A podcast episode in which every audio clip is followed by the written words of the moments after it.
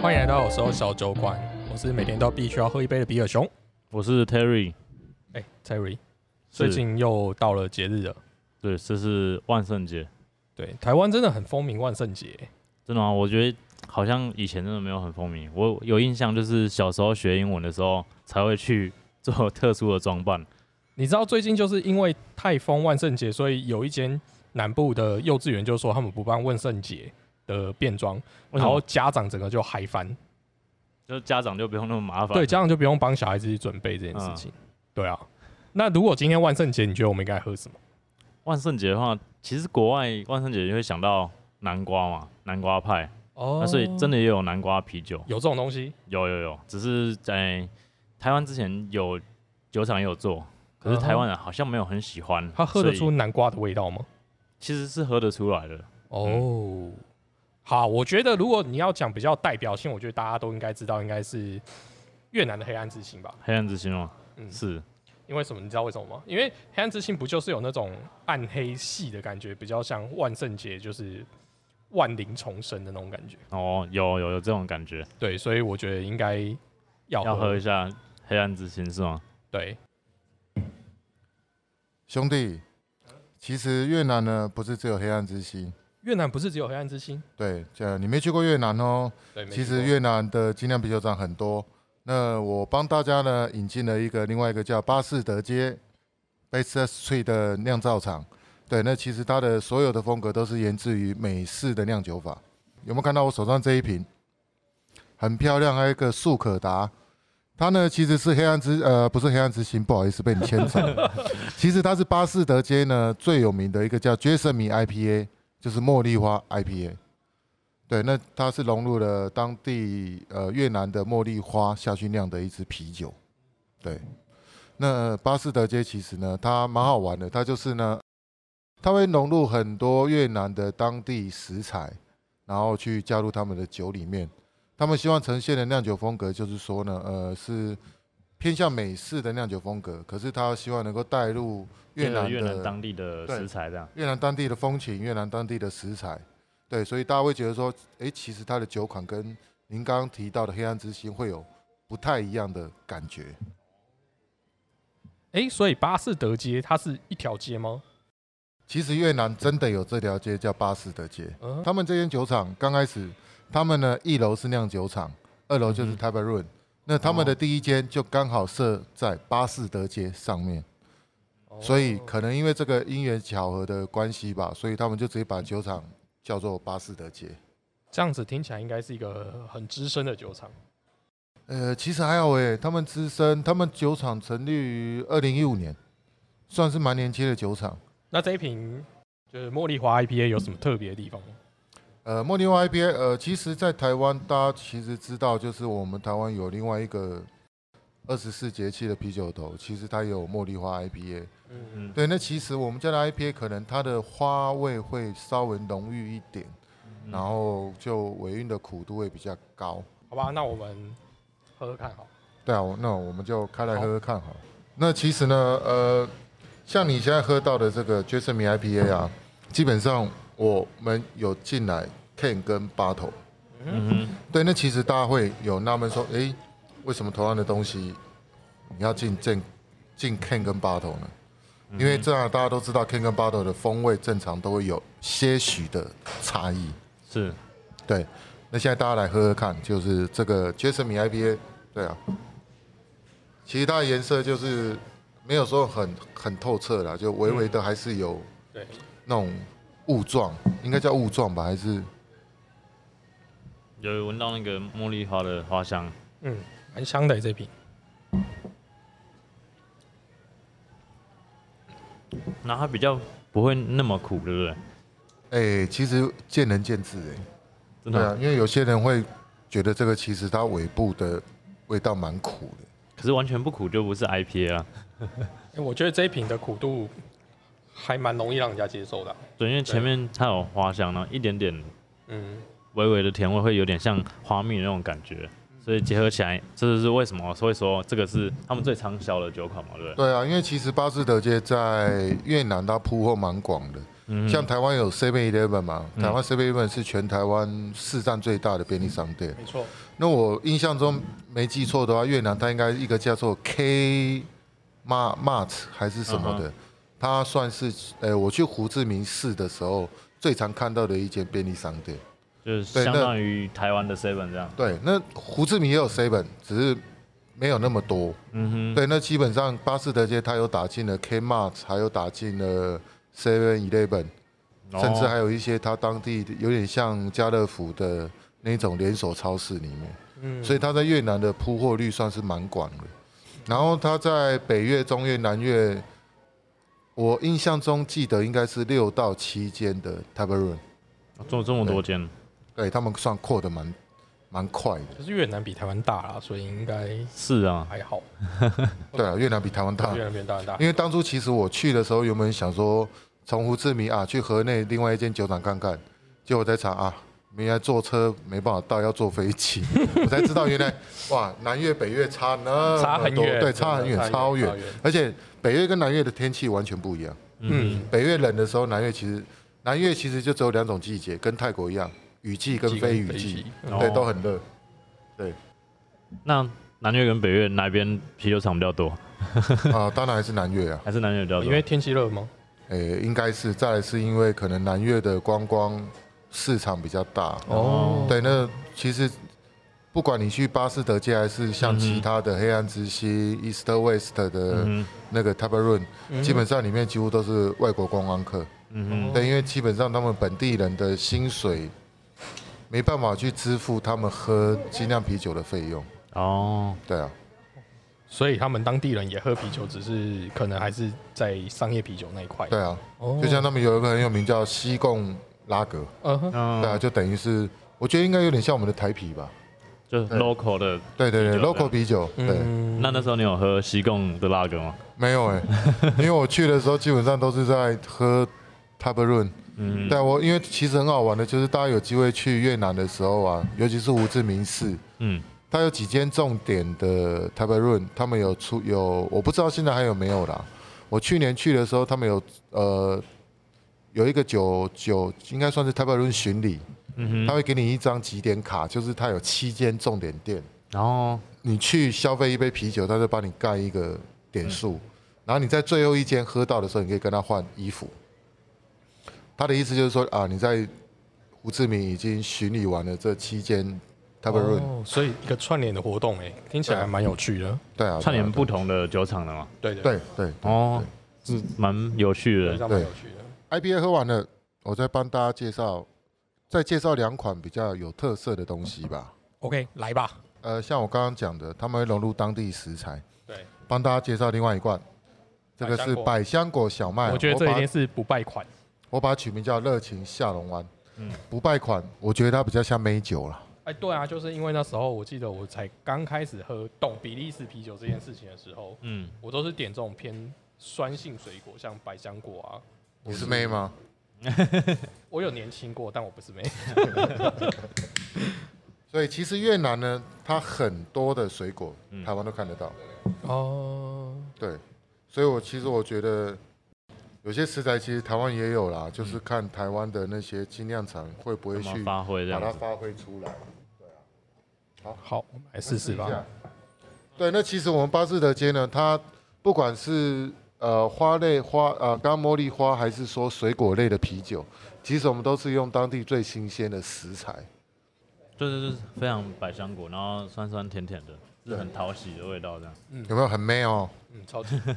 对，可是因为其实它百香果它比例不能加太多，因为再多下去它可能真的就变成百香果汁。就变果汁了，对你这样喝起来其实还是有一点微微的啤酒的感觉。还是有，还是有，嗯，然后跟一般的水果啤酒又有点不大一样，对啊，对啊，更平衡一些。因为你水果啤酒的话，基本上它水果会非常的重。嗯，对，那我们的话，其实它就是希望说介于啤酒跟水果酒中间的一种 balance 吧。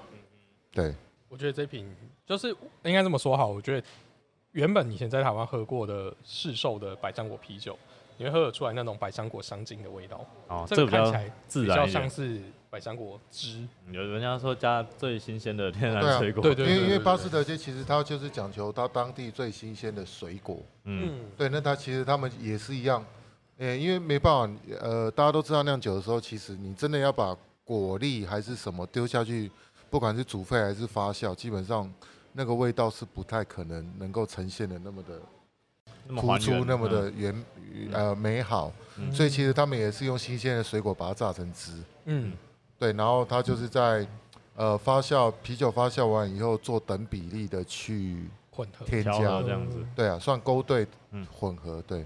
嗯哼那因为其实巴斯德街我去他酒厂看过，他有一个蛮大的实验室，嗯哦，对他们里面呢就一直在实验，一直在实验。嗯对啊有机会的话，大家可以去越南走一走，我觉得去那边体验一下当地的生活，然后重点是爱喝精酿啤酒的人嗯，去那边，其实我蛮觉得你每天可能都会醉生梦死，因为你光喝精酿啤酒，它每一间 table room 好了，每一个酒厂 table room 给你个五六款，五到八款，你每一款都喝，嗯，基本上我觉得可能每一天都会恐腔吧。对啊，对，就没有行程了。这样带老婆去应该会被罚规。你要另外安排行程，不会啦，带老婆去就他们去逛街，我们去喝酒。对吃东西嘛。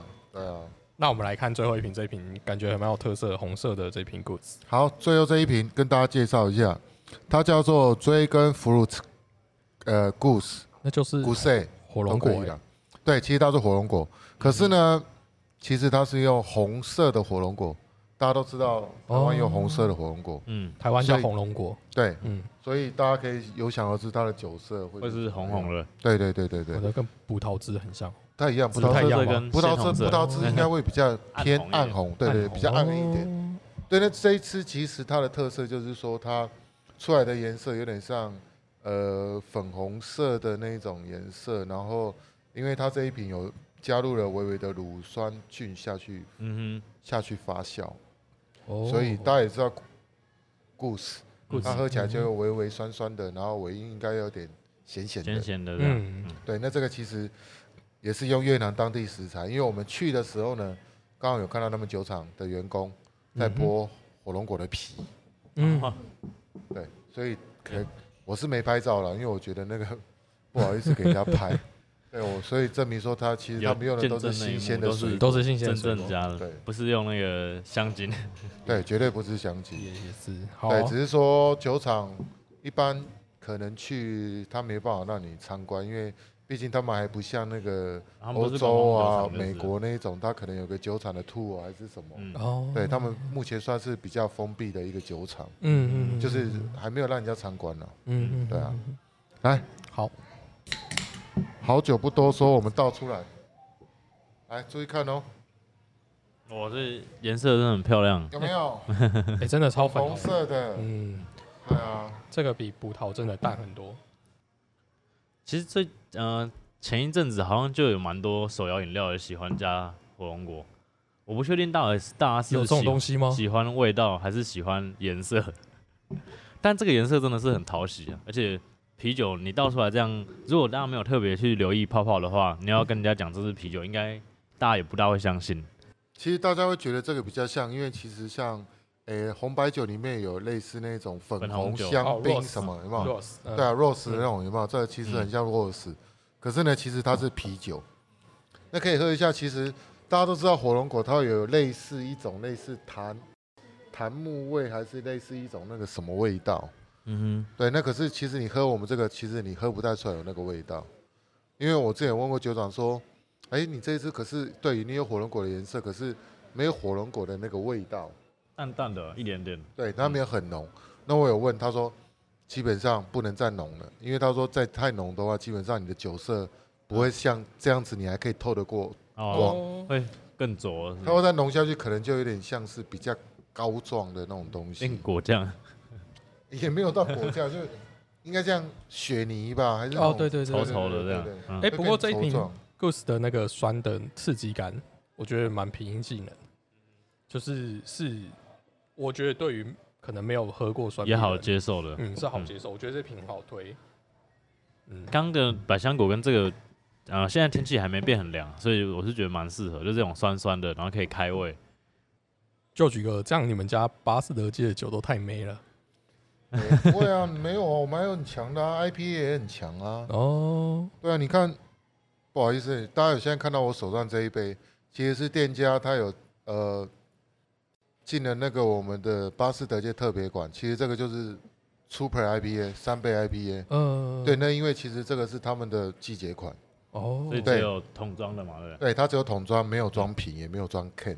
嗯对，那像我现在喝的这杯，其实我快喝完了，它是有十二点三趴的酒精度，哇，所以我们还是有很强壮的东西。对，只是说它可能市售款就是流通市面的，它可能就是比较平易近人的球款对，。他刚刚这里有讲，他们很多有打通路嘛，所以还是要让大众口味是罐装的，然后特殊款是走 K 也就是说，你先来来试试一下他们家的这种比较平易近人的款的时候，我们再挑战这种比较有风味的酒款。对啊，对啊，对啊，只是说他们家比较麻烦的就是说，因为他们很多桶装都是一次就没了。巴斯德耶就是一个让人家觉得说，呃，对我来说，我会觉得说，我很期待说，他每一次的 special 的酒款会是什么。嗯嗯对，那呃，还有就是他们最主要的另外一个卖点就是说，我这一次真的是做到全程冷藏。哦就是从他酒厂出厂的时候，我就是进了冷藏运输车，嗯然后进冷藏，诶，应该不是冷藏运输车啊，是冷藏货柜，嗯然后一直到台湾，台湾也是冷藏货柜，然后包括拖去物流那边，嗯。他们也都是直接进冷藏仓，嗯。然后我出货到店家，基本上他们也都是冷藏的。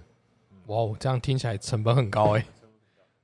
对啊，成本很高，可是没办法，酒厂要求嘛，哦。他希望说我们在台湾喝到巴斯德街所有的酒都跟在越南当地的味道是一样的。嗯，对。我觉得这真的很重要。嗯。是很重要，只是说真的成本成比较贵。哎 对，，真但所以大家要多多捧场，就是对，巴斯德解酒，我真的觉得其实是不错的。哎，就觉得，不过我记得我认识你的时候，你在卖 whisky。哦，对对对，哎，为什么就是后来现在你来就是做精酿的也是？哎，你不觉得 whisky 一瓶几千块比较好赚吗？这个一瓶酒价值差太多了。其实很多人问我这个问题啦，那呃，我应该这么讲，因为呃，你我我今天给大家带来的是巴士德街嘛，对嗯其实那是我公司的第二个品牌。嗯，那我第一个品牌其实是来自于苏格兰的 Local Roman 罗梦湖精酿啤酒。那为什么我当初会去进口罗梦湖精酿啤酒呢？因为我二零一六年的时候呢，我那时候真的是以威士忌爱好者、热好者的身份，去到了大家梦寐以求的艾雷岛。嗯哦那艾雷岛是什么？大家都知道，艾雷岛威士忌就是有呃正露丸啊、消毒水啊 那种很臭的味道。可是那种威士忌对我们来说呢，我们就是哇，越臭越香越。喜欢，就像有人喜欢吃榴莲，哇，越臭越香那种感觉是一样的。嗯哼，对，那大家知道说，其实去欧洲每间餐厅呢，其实它的啤酒都是蛮便宜的，嗯所以去那边基本上都是点啤酒。嗯那我就是呃，因为也都去到了苏格兰嘛，所以一定要去爱丁堡走一走。对，在此，呃，可能跟啤酒没有关系，可是跟大家打一下广告。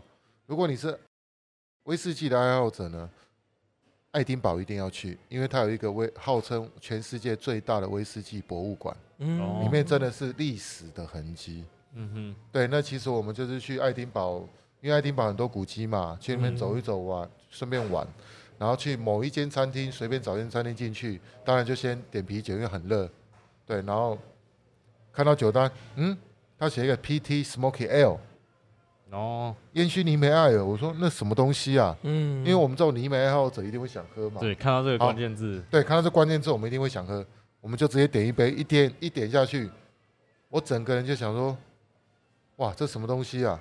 啤酒里面竟然会有艾雷岛的那种元素在里面。嗯，对，其实那个时候的我对什么叫精酿啤酒，我不知道，嗯。我纯粹就是因为对这支啤酒的喜爱。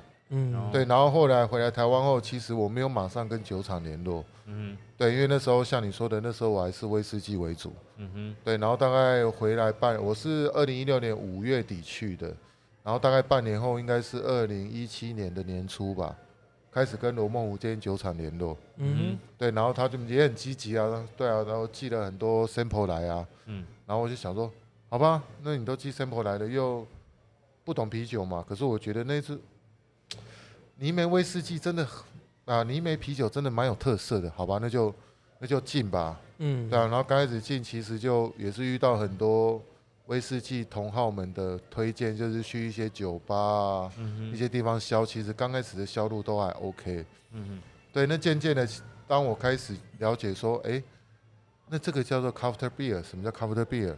手工啤酒、精酿啤酒到底是什么？嗯，那我就开始去研究这些东西到底是什么，我才发觉说，其实精酿啤酒它的整个酿造过程虽然看起来没有威士忌那么的讲究、那么的复杂，嗯，可是呢，我觉得它是一个比威士忌更容易失败的一个东西。哦嗯，因为大家都知道，其实像你煮沸的温度啊，嗯，包括你发酵的温度、装瓶没有消毒什么，你一个步骤不对，整个酒就会就毁了，对就毁了，可能不会呈现你要的味道。嗯哼，对，那当我越来越了解越深的时候，其实我觉得对我来说啦，其实很多人叫我不要这样讲，可是我觉得，因为其实当初我在喝威士忌的时候，到后面我也是觉得说，每一个品牌、每一个酒桶它出来的味道不一样，嗯我会觉得好好玩哦。嗯哼，对啊，每一支酒、每一杯酒喝起来味道都不一样。嗯那反过一个角度，我现在觉得说，精酿啤酒很好玩。嗯，每一个酒厂，就算你酿同一款酒，可是因为水质、温度、酿酒师的想法、什么什么原料、什么酵母什么都不同，嗯哼，所以会有呈现不同的味道。嗯所以觉得说，精酿啤酒蛮好玩的。嗯，对，那像熊大你刚刚讲，对威士忌动辄几百上千，对，可能对我们来说会比较好做。对，没有错，这是实话。可是我觉得说，威士忌我私底下还是有慢慢在经营啊。可是我现在大部分都还是在经营精酿啤酒，嗯，因为我觉得有前辈跟我讲说，其实精酿在这两三年算是落寞了一点。哦，对，可是我可能没有经历过之前精酿啤酒大好的时候。嗯，可是我觉得说，其实这像我经营应该两年多了吧。嗯嗯我觉得其实这两年，我觉得喝的人还是真的越来越多了。嗯因为大家其实去一些地方，呃，咖啡厅啊，还是说餐酒馆啊，什么地方，其实大家都可以发现说，诶，很多人其实都慢慢的在那卖非商业啤酒的那种类似精酿啤酒的啤酒。嗯。所以我觉得其实精酿啤酒的市场还是有慢慢在发展这样，对，还是有在啦。嗯，对啊，嗯，原来如此，这真的是一个很特别的心路历程。其实也不是心路了，反正一样都是酒嘛。我只是嗯从一个酒精度高的转到酒精度低的啊。低的哦，对啊，那反正没有，因为客群不同啊，因为像我们都会把精酿啤酒定位在比较稍微年轻一辈，whisky 就会比较稍微有社经地位这样子。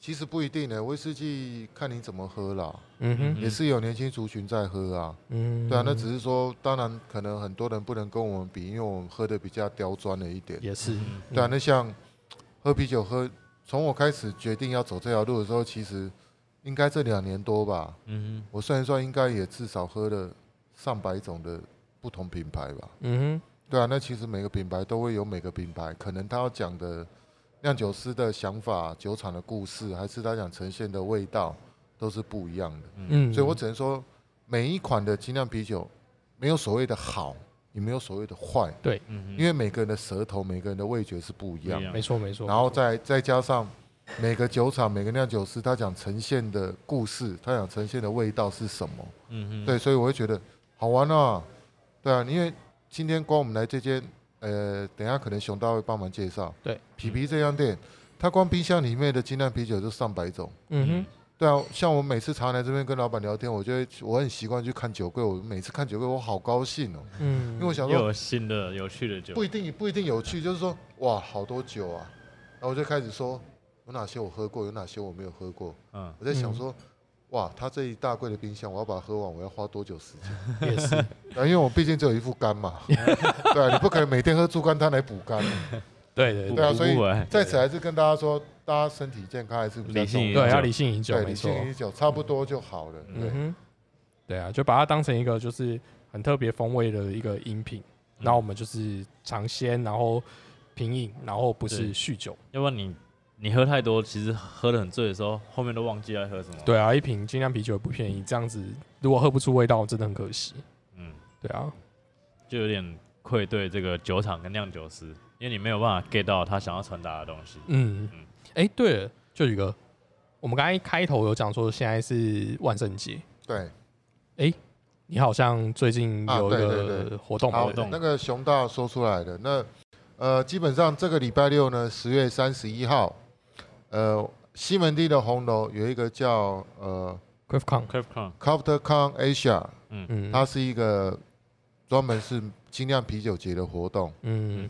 对，然后它的时间就是在中午十二点啊，不对，下午一点到晚上八点，八点，嗯，在西门町红楼。嗯哼。对，那基本上他们都是有售票的。嗯哼，对，那售票其实如果到那边有买预售票没关系，到现场有在贩售门票。嗯哼嗯哼对，那基本上里面的话有很多精酿啤酒可以让大家去做选择。嗯哼，当然有些可能就会让你免费的有一些稍微的试饮啊。嗯嗯对，那还是希望说大家去的时候呢，如果说喜喜欢的话，就是帮忙多多每个店家帮忙多多买一些啤酒。嗯，对，因为毕竟大家也是希望说能够推广这个啤酒。推广精酿啤酒，嗯对，当然，我们在那边也有一个摊位。对，那我这次其实主打的是巴士德街，哦，是。因为去年这个活动我有参加，去年是主推罗梦湖，龙梦湖的部分，今年我就主打巴士德街。嗯，对，那那其实红楼这个活动它比较多的是呃，就是我们的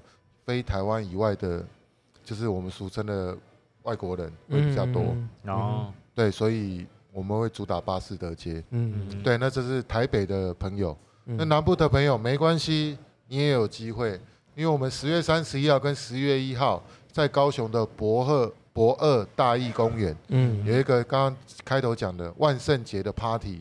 是。相信去年有如果有粉丝们去过博二，应该知道说哇那一场真的很好玩。嗯哼，对啊，因为我们几个很多啤酒商去那边，嗯。然后我我我印象中很好玩，就是因为我去年旁边有两间另外啤酒商嘛，那我们三个摊位连在一起，其实我们大家自己私底下也喝的还还蛮开心的。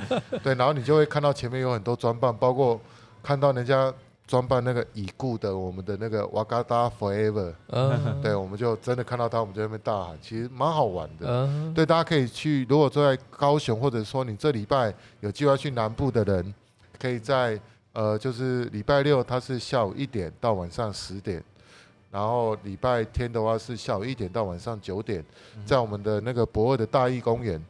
有一个叫做万圣节靠腰记还是哭腰季哭腰季啦，不是靠腰记，不好意思，哭腰哭腰哭腰哭腰季，对。那其实里面有很多变装秀，嗯，对，那里面不只有我们的啤酒，还有很多文创商品。嗯，对，那这个是我们的高雄文化局办的活动，嗯，所以基本上它蛮大蛮成功的。嗯，好，我们会把这些活动资讯，还有就是旧局哥的巴斯德街跟罗梦湖的资讯，也 PO 在我们那个、呃、连接连接在下面资讯栏，然后大家可以点进去看。那有有空可以参加活动的人，也就尽量参加吧。嗯我觉得为尽量尽一份力。对了，其实这个是活动啦。如果说真的想喝的话，可以就近询问你附近的店家有没有得喝。对、也是，对，因为基本上有时候其实到店家喝是最直接最快的啦。没错，没错。对啊，希望大家能够一起喜欢精酿啤酒，讨论精酿啤酒，其实嗯是一个蛮好玩的事情。嗯嗯，对啊，好，那节目今天节目就大概到这里。那如果你喜欢我们节目，请帮我们就是订阅跟分享，然后也要提醒各位，就是喝酒不开车，开车不喝酒。那我也满十八岁，请勿饮酒。那我们下次见，拜拜。拜拜拜。